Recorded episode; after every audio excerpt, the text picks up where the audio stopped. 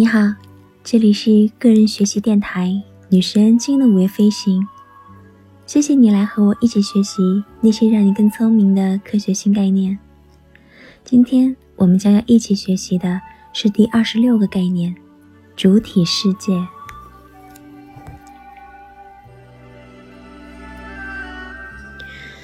一九零九年，爱沙尼亚生物学家雅各布·冯·魏克斯库尔提出了主体世界概念。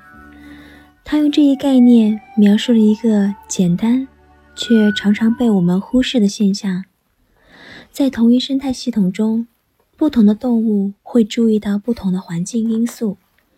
他以壁虱为例进行了说明。壁虱，也就是我们中国人常说的。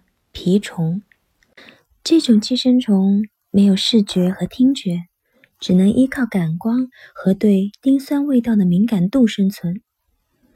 无背鳍螨则依赖于电场。对蝙蝠来说，空气压缩波才是最重要的信息。你看，这些不同的动物感受到的世界都是它们的主体世界，而更大的世界，不管。意味的是什么？我们都称之为世界。有趣的是，几乎每一种动物都将自己的主体世界等同于外在的整个世界。同理，作为人类，为什么我们不想一想，在我们的感觉之外，是否还有更大的世界呢？你看，在电影《楚门的世界》里面。名声斐然的楚门，所有的生活其实都是一个精心策划的真人秀节目。最后有一个观众问节目制片人：“你凭什么认为楚门最终也不会发现真正的世界呢？”制片人颇有信心的回答说：“因为我们只接受呈现在我们面前的世界，所以你看。”我们是不是常常止步于自己的主观世界？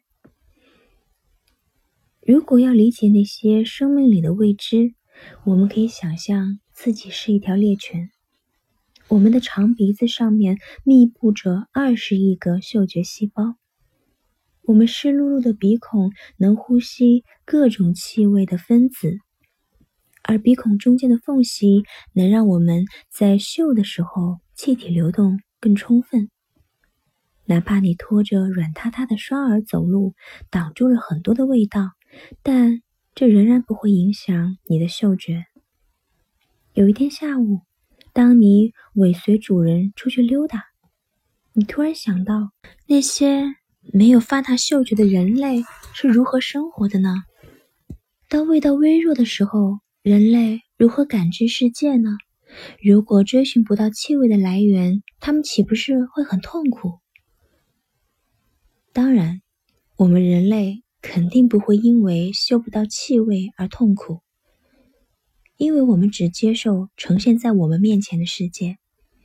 没有猎犬一样敏锐的嗅觉，我们的生活也不会有什么差别。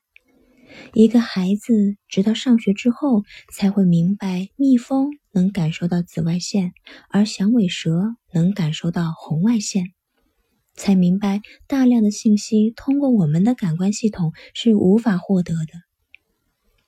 根据我的非正式调查，我发现很多人并不知道，那就是人体能感受到的电磁波谱只是整个波谱的十亿分之一。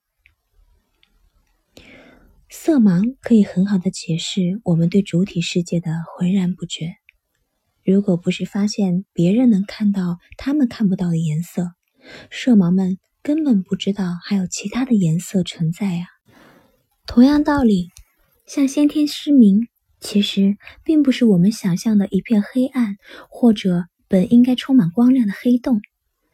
就像猎犬对人类的猜想一样。我们对盲人的猜想也是有偏差的。盲人并没有失去视觉，因为他们不会意识到这种失去。可视的光谱不是他们主体世界的一部分。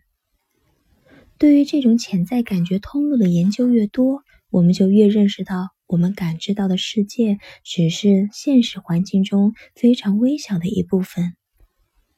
在我们的生态系统里，我们的感觉系统还勉强够用，但一旦放在更大的背景当中，就捉襟见肘了。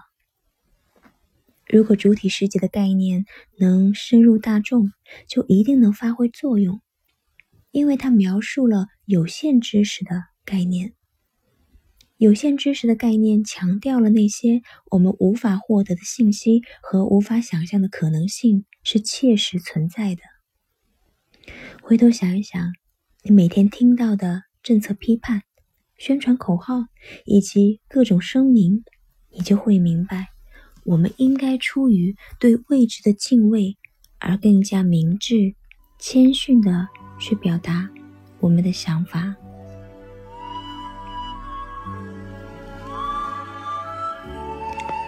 好了，今天的学习就到这里啦。